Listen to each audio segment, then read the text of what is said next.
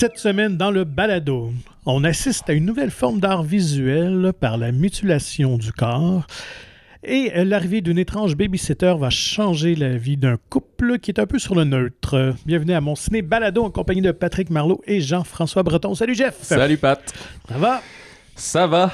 Bah, alors, euh, comme vous pouvez constater, ma voix euh, va beaucoup mieux cette ouais, semaine. prend du mieux, c'est vrai. Ouais, alors, euh, boosté au pastis et à l'eau et du sel, et ça a très bien fonctionné. Voilà.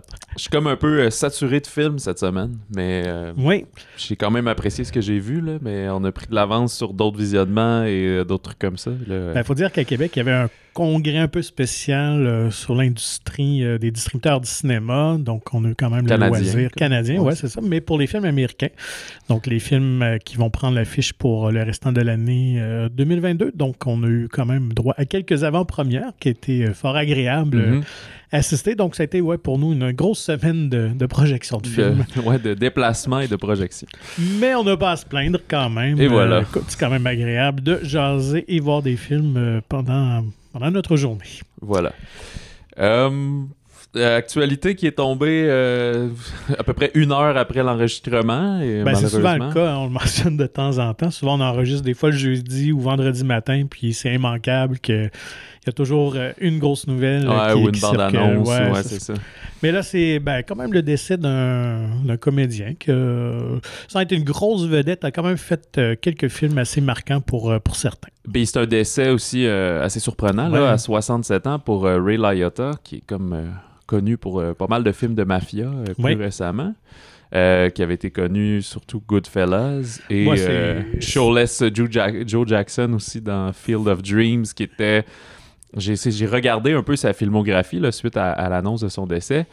Puis euh, c'était quand même dans ses premiers films. Je pensais qu'il était déjà un peu établi parce que c'est un acteur qui a commencé sa carrière à comme 35 ans, je pense à peu près 35-36 ans. Fait qu'il pas, euh, il n'a pas débuté à 20 ans là, comme plusieurs. Euh. Non, puis comme tu l'as dit, il a fait quand même une entrée assez remarquable là, en 89 avec Field of Dreams et surtout 90 avec Goodfellas là, quand même.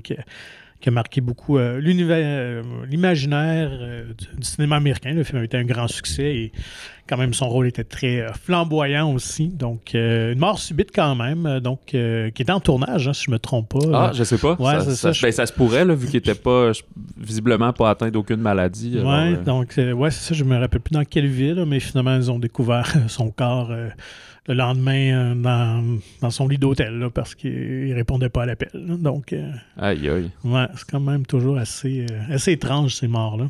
Ouais. tu te couches, puis tu te réveilles pas, puis les gens ne te reverront plus jamais. C'est assez étrange. Ouais. Bon. Et sinon, ben, passons avec Festival de Cannes, parce qu'évidemment, aussi, les, les, gagnants ont été annoncés peu de temps après notre ouais, la fin de semaine dernière. c'est ça.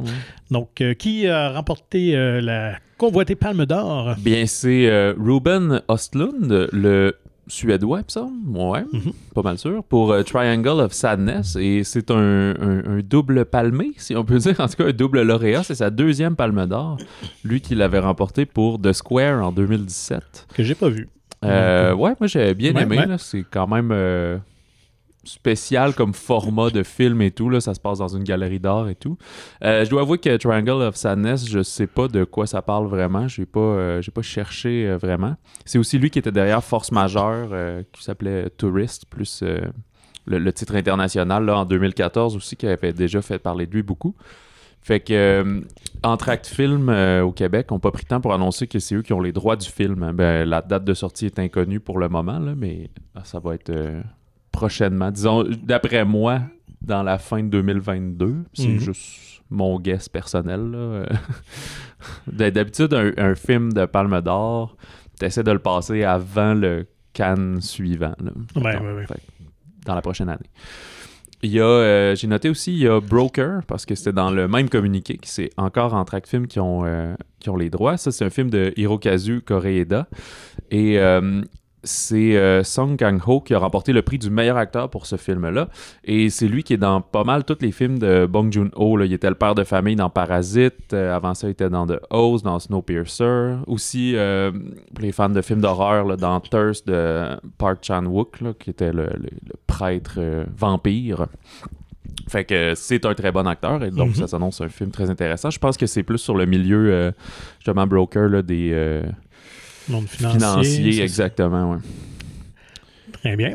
Ben, moi, de mon côté, je ne sais pas si tu avais vu la, la nouvelle passer, mais euh, George Miller a enclenché le tournage de, de son préquel à Mad Max. euh, donc Furiosa? Ok. ouais. Euh, centré évidemment sur le personnage joué par euh, Charlize Theron dans, dans le film. Cette fois-ci sera joué par Anya Taylor-Joy, donc qui Ouais. incarne le personnage là, un peu plus jeune. Chris Hemsworth est également au générique. Ah, ok, Donc, ouais. Euh, on n'en sait pas plus, évidemment, sur, sur l'histoire. Euh, je pense que ça va être euh, une orgie visuelle comme Mad Max Fury Road l'était. Je pense qu'on peut s'attendre à ça. Et pas de date de sortie encore, mais j'imagine que ça va être quelque part en 2023, peut-être Ouais, même ça. 2024, là, tout dépendant des normes Ben, post-production qui va si avoir on, lieu. ouais, parce que si on se fie au succès du précédent, qui était sorti au mois de mai, je pense qu'ils vont encore vouloir le sortir Mm. l'été, ce film-là. Fait que Ouais. s'il est pas prêt pour dans un an, ce qui serait quand même assez serré. Là. S'il tourne là, euh, toute la post-production, il faut que ce soit vraiment rapide. Fait que ça se pourrait que ce soit plus été 2024, j'ai l'impression. Ouais. Euh, Sais-tu où est-ce qu'il tourne? Tu- en Australie. Ok. Donc, euh, à suivre. Sinon, ben, euh, pour euh, les amateurs de, de Star Wars, la fin de semaine dernière, c'était le Star Wars Celebration Anaheim, vraiment grosse convention euh, sur, euh, sur l'univers de, de George Lucas. Donc, on, on a quand même profité pour euh, dévoiler la première image officielle du prochain Indiana Jones. Quand Ah même. Indiana Jones 5 qui prendra d'assaut les écrans le 30 juin 2023, donc dans un an. Bon, une image assez, euh, assez cryptique, là, parce qu'on voit juste Indiana Jones à l'intérieur d'une caverne, une grotte sur un pont, là, oui, en oui, bois, oui. là, donc encore là, éclairé de manière très sombre. Alors, euh, évidemment, l'histoire est gardée euh, top secret. On n'arrive même pas à voir qu'il a euh, à peu près 82 ans. Ah non, mais c'est Y a- ça, Y a-tu un- passé 80? Je me souviens Et- plus. Je pense Ou pas, 70. mais il est hein. ouais, 78, je pense, là, dans ce coin-là. là. Donc, qui y arrive, c'est pas déjà fait. là. Euh, mais comme tu dis, effectivement, c'est un, un plan assez éloigné, non? donc c'est pas un gros plan sur le visage. Mais euh, des rumeurs qu'on va probablement le voir un peu euh, rajeuni euh, digitalement, là, parce qu'il y avait des, des photos de tournage, on le voyait avec des, des picots un peu partout euh, sur son visage, sur son costume. Donc, technologie euh, généralement utilisée là, pour Ouais, j'ai hâte, de voir ce que ça va donner, surtout au niveau cascade, puis ces choses-là, à quel point tout va être des doublures ou qui- qu'est-ce qu'il va avoir fait. Ben, ça a l'air qu'il en, puis- il en fait encore une bonne partie. Là. Il est encore très en forme, évidemment, pour son âge. Là. Ben, on l'a vu dans, dans le film de, de Jack London, là, de- du roman de Sur les loups. Là. Le nom m'échappe. Ah oui, oui, oui, euh, ok, L'appel euh, des loups, c'est ça? L'appel de la forêt. L'appel de la forêt, ouais, Call of the Wild, c'est ça. Donc, euh, alors, euh, ben, on- tout ce qu'on espère, c'est que ce nouveau Indiana Jones sera meilleur que le précédent.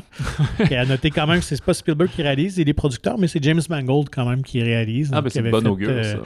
Ouais, euh, Logan, entre autres. Donc, euh, un cinéaste quand même assez intéressant. Et on a annoncé au moins le prochain film de Star Wars, euh, mais on n'en sait encore évidemment pas grand-chose, mais que c'est celui de Taika Waititi, qui, euh, qui avait déjà euh, coulé la nouvelle, comme quoi qu'il travaillait sur un projet Star Wars. Donc, ce sera lui le prochain film. On parle de probablement décembre 2023, donc entre deux avatars. Ouais, c'est ça. Alors, on va le placer là.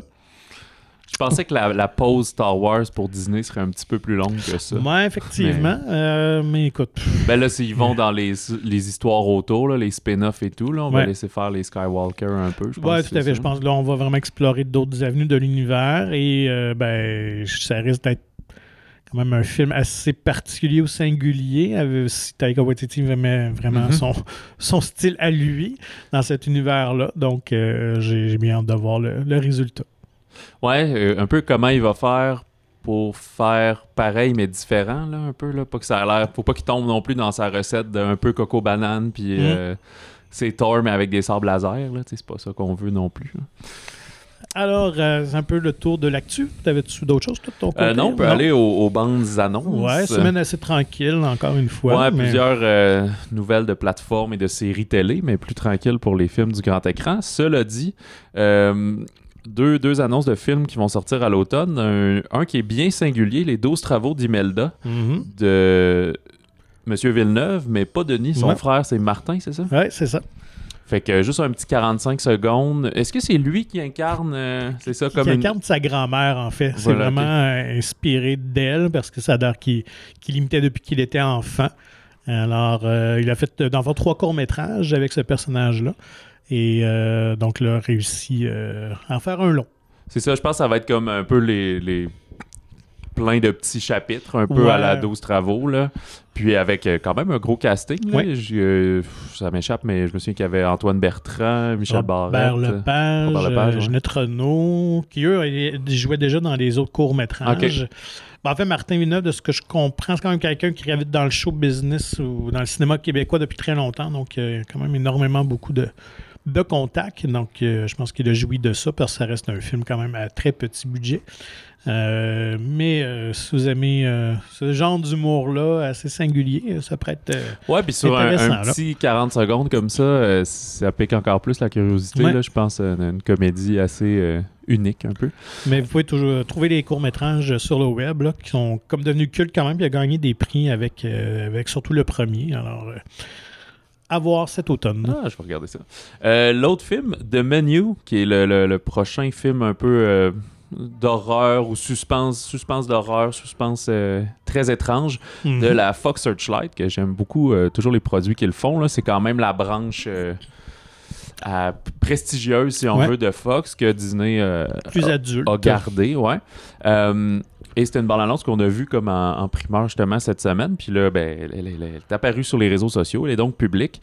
Euh, ça met euh, surtout un, un beau, une belle distribution à l'honneur Anya Taylor-Joy, qu'on vient Ouais. de nommer, mais Nicolas Hoult, euh, qui font un couple, et euh, Ralph Fiennes, qui est un espèce de chef cuisinier assez excentrique, qui a l'air d'avoir presque une secte. Ouais, Puis là, c'est des espèces de foodies qui vont sur un endroit très euh, reclus, puis qui, a mangé des affaires impossibles un peu. Puis là, ils ont l'air de se retrouver peut-être un peu prisonniers de cet endroit-là. ben, ça cache un secret, assurément. Euh, Est-ce que c'est dans la bouffe qu'il consomme? Ça va être à voir, mais euh, ça reste un film vraiment intriguant. Euh, et c'est une proposition assez originale. Fait que je suis très curieux de voir. Ouais, il n'y a pas de date calée comme telle, mais je pense que c'est cet automne pour du côté de, de Alors, menu. Pour un thriller culinaire. voilà. Ah, ça va être un nouveau genre, peut-être. Euh, ouais, on peut s'attaquer aux nouveautés de la Ouais. semaine. Euh, ben, on avait parlé la, la semaine dernière. C'est un des films qu'on attendait. Babysitter de Monia Chokri. Euh, elle qui nous avait présenté La femme de mon frère il y a quelques années, mais qui est aussi une comédienne autant au Québec qu'en France. Mhm. Euh, on a au générique Monia Chokri, Patrick Yvon, euh, Nadia Tereshkevich et Steve Laplante.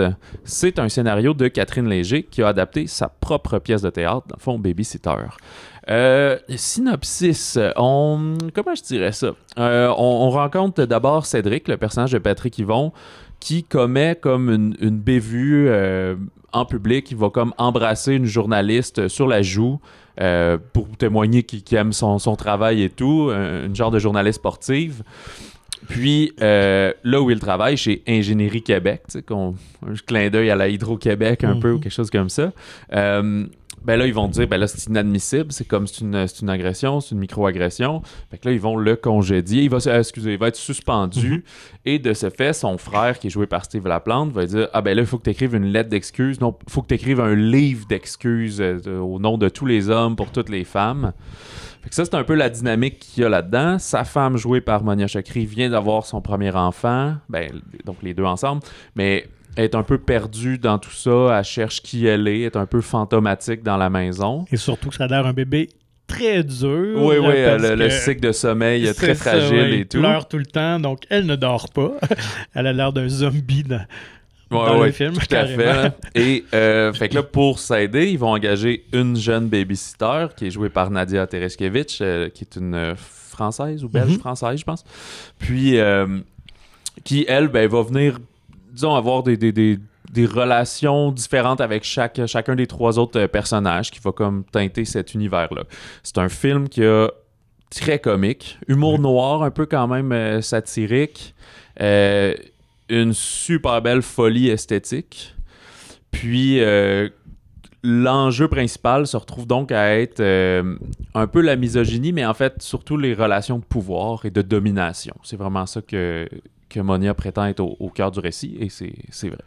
Et euh, ben, bien d'accord avec ce que tu dis. Et c'est pas l'histoire, la prémisse comme telle peut sembler un peu étrange ou banale, mais la force du film réside, écoute, dans la réalisation complètement euh, délirante de, Monia Chokri. Je sais pas d'où elle est sortie ça en elle, mais ça se compare rarement avec quelque chose qu'on a vu. Euh, il y a un humour très décalé, avec un jeu très survolté, mais ça fit, ça, c'est intéressant à voir.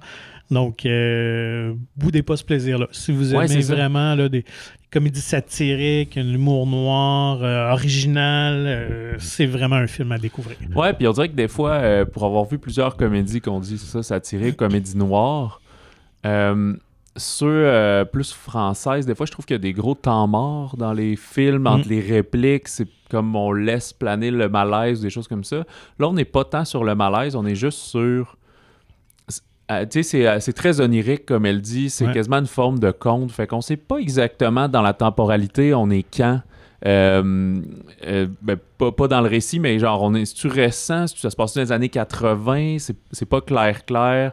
Euh, des couleurs super brillantes. Elle dit ça a beaucoup inspiré du style Giallo italien là fait que autant dans le visuel que de, le film va aller beaucoup déconstruire des petits codes de, suspense un petit mhm. peu de d'horreur mais le film n'est pas de l'horreur, c'est juste qu'on voit quelques clichés dans la manière de filmer des fois. Il n'y a, pas de jump scare ou quoi que ce soit. Mais fait que c'est vraiment aussi une belle lettre d'amour au cinéma en général de permettre un peu d'être juste euh, off, juste à côté de la track très standard dans le fond. Fait que c'est pas c'est facilement accessible. Comme tu dis, c'est de pas bouder son plaisir. C'est vraiment une belle œuvre, très bien jouée. Euh, qui porte à réflexion aussi, mais sans être lourdeau philosophique. il y a un petit euh, côté, tu sais, mm, je ne dis pas dans le mauvais sens, mais un peu de théâtre d'été, parce que c'est très punché, il y a de très bonnes répliques qui sont très drôles, mais comme tu dis, il y a quand même un sous-texte euh, intéressant aussi derrière tout ça.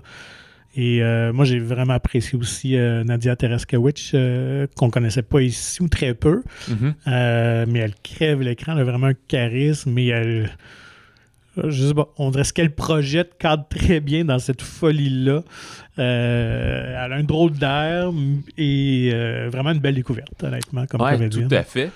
Puis, euh, ouais, c'est ça, j'avais lu que Monia, c'est quand elle a vu la pièce qu'elle a dit c'est faut que j'adapte ça, c'est fantastique. Fait que c'est là qu'elle a commencé à travailler avec Catherine. Puis, il y a beaucoup d'effets dans le film, à mener, il y a une espèce de jeu de chant contre chant avec une réflexion dans un genre de miroir, des choses comme ça. Puis ça, c'est des effets qui ont été faits euh, sur le tournage. C'est pas des, au montage que ça a été ajouté, c'est en mettant des, des genres de prismes ou des, des, lentilles focales spéciales devant la caméra. Elle expliquait qu'elle puis sa, sa, directrice photo aimait beaucoup jouer avec, là, finalement, mais mettre du scotch tape pour mettre du flou, des choses comme ça. Mm. Euh, tasser là, une, espèce de fond de verre euh, transparent, plein de trucs comme ça. Fait que c'est vraiment fascinant. Et d'ailleurs, comme euh, sur certaines sorties québécoises, on va avoir un épisode spécial sur Babysitter où on a eu la chance de s'entretenir avec Monia, mais également Steve Laplante. Et que ça devrait être en ligne probablement lundi. Fait que ça vous laisse le, le week-end déjà pour le premier week-end pour aller voir le film. Il y a pas on a évité quand même les, les, les, divulgateurs dans la discussion, mais euh, allez voir le film avant, je pense que vous allez plus apprécier. Ouais. En même temps, c'est pas un film à grand punch non plus, donc euh, vous faites très bien écouter euh, cet épisode-là et en connaître un petit peu plus derrière les, coulisses de la production. C'est une Babysitter, vraiment un petit bijou de film québécois à voir. D'ailleurs, restons chez nous, mais c'est assez rare quand même qu'on tourne au Québec des films en anglais de surcroît avec des vedettes internationales quand même. Donc, euh, Coda Life in Music? With Music. Ou Coda La vie en musique euh, Donc, en français. Euh, de Claude Lalonde, premier film, mais il avait quand même fait quelques scénarios assez, assez de films assez forts et populaires. Donc, Les Trois Petits Cochons, entre autres, et Dix et demi aussi de Pods. Qu'est-ce que nous raconte Coda? Euh, Coda, c'est on suit euh, un, célèbre pianiste, euh, disons vieillissant, qui est vraiment là. Il y a des gros problèmes de trac soudainement. On on comprend donc qu'il a déjà eu une énorme carrière, mais que là, il vient de recommencer à jouer, puis il est paralysé là, à l'idée de, jouer un peu devant le, public, euh, surtout depuis la mort de son épouse.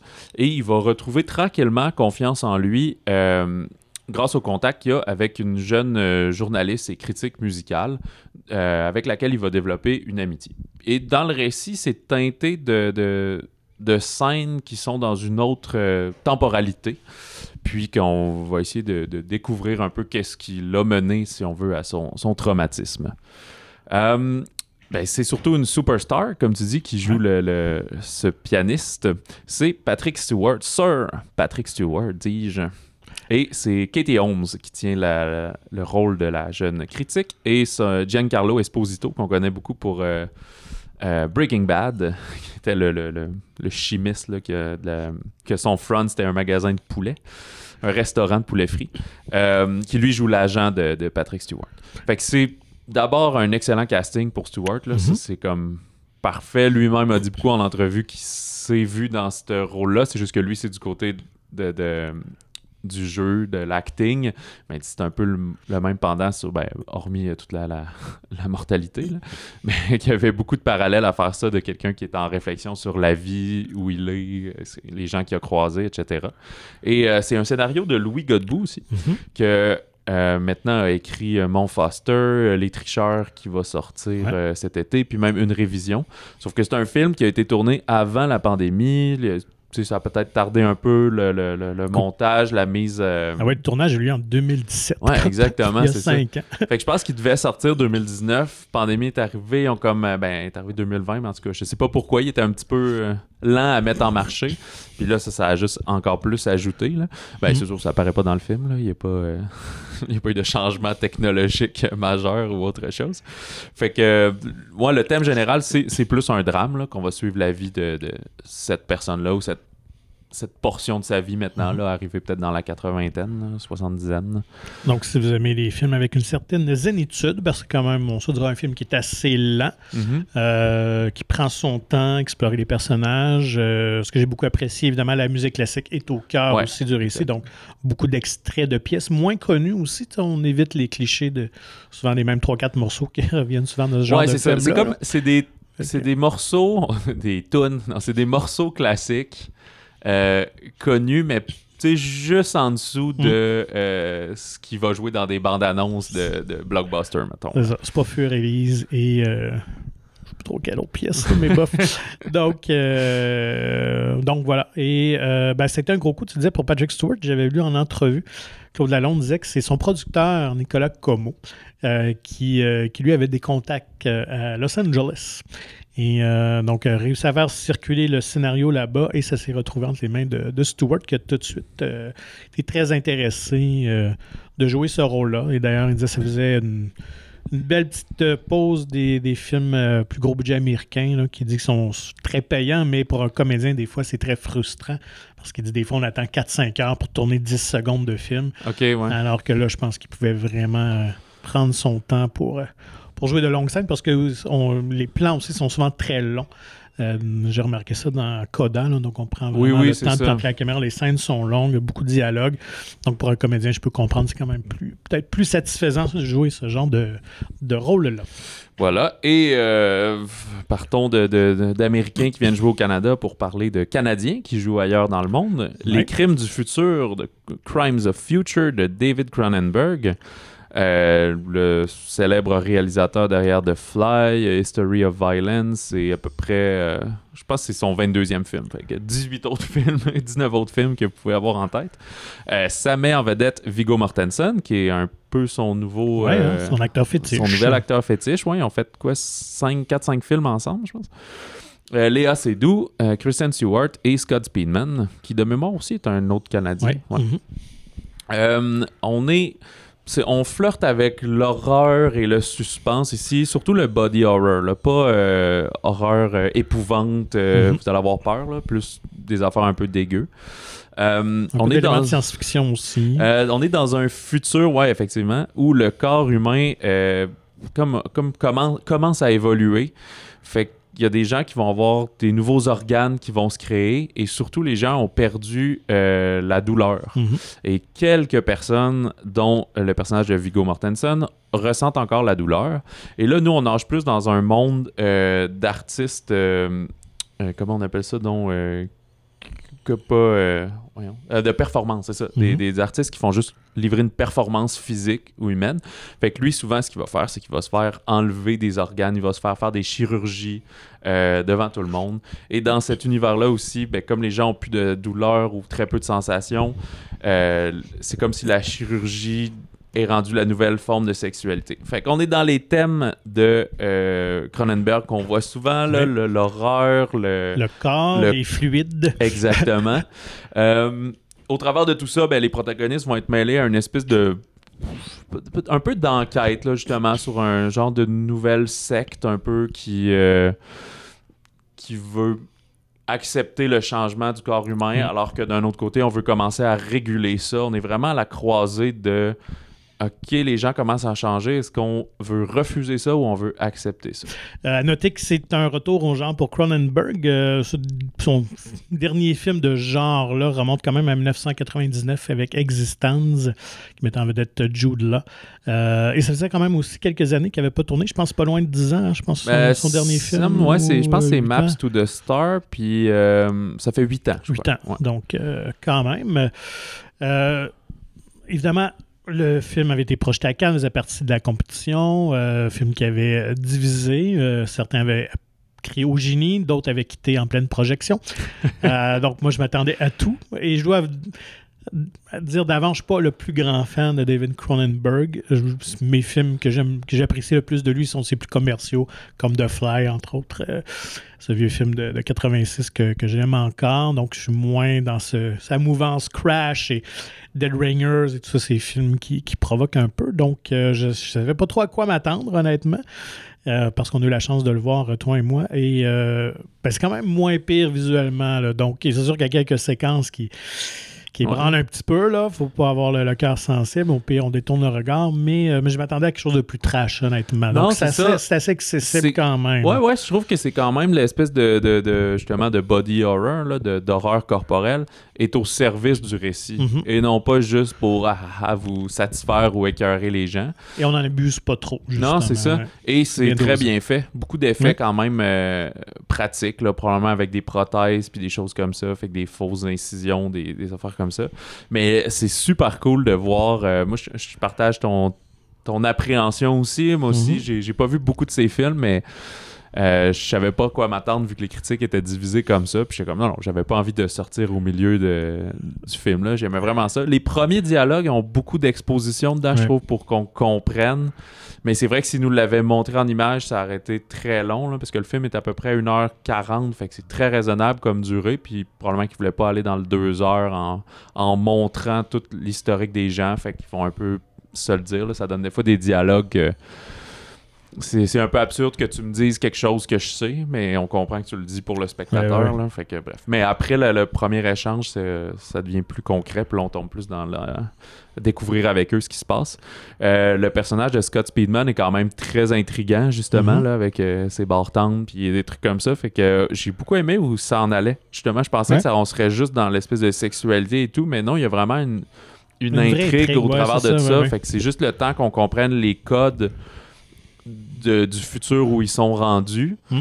Puis avec ça, tu sais, même eux sont comme pas confortables où ils sont finalement parce qu'ils sont dans une espèce de phase de transition, pas comme des films à la, euh, tu sais, le cinquième élément que c'est comme, ben non, c'est comme ça, les chars volent, tout le monde est habitué, il y a des trucs, c'est comme, bon, il y a des gens qui ont des mutations, mais pas d'autres, mais ils ont pas des super pouvoirs, ils ont juste comme Mm.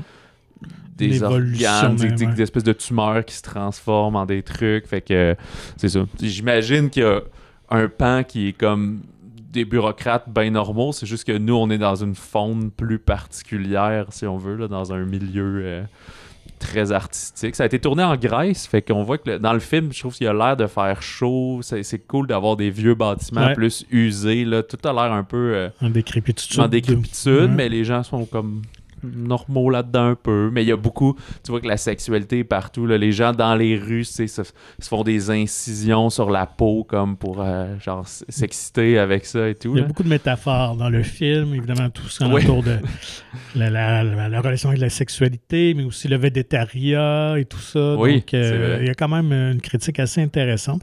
Les comédiens sont vraiment tous très bons et même Kristen Stewart qui est euh, un genre de, de, personnage un peu étrange. Là, ouais, puis fasciné par la vedette, mais qui essaie d'être professionnel là-dedans. Mais tout le monde est mystérieux dans ce film-là. Fait que c'est ça qui est très intéressant, mais le, le ton est pas lourd. Fait que, ouais, moi, au final, j'ai, c'est pas un film parfait, mais j'ai vraiment aimé cette expérience comme déroutante, mais pas, pas, pas choquante, pas traumatisante. C'est. Euh, c'est ça, on dirait que si vous avez envie d'être comme déraciné là, le temps d'une de, vue, c'est une très belle offrande pour ça.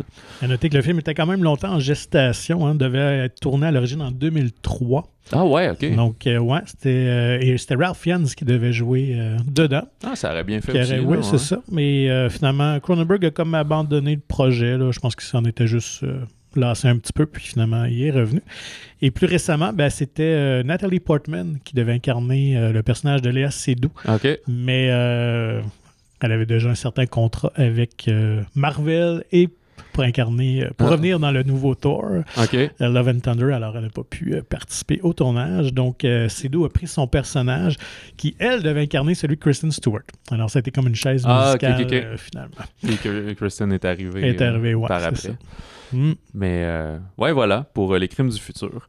Euh, autre sortie, ben, quelques films plutôt limités, mais il y a, j'ai noté le documentaire Mon père et sa mélancolie de Xiao Dan Hee, qui est le portrait de Sean Gren-hee, qui est un Tibétain de 82 ans, qui est un rare descendant de la minorité Naxi qui est comme dépositaire du dernier alphabet par pictogramme encore en usage dans le monde.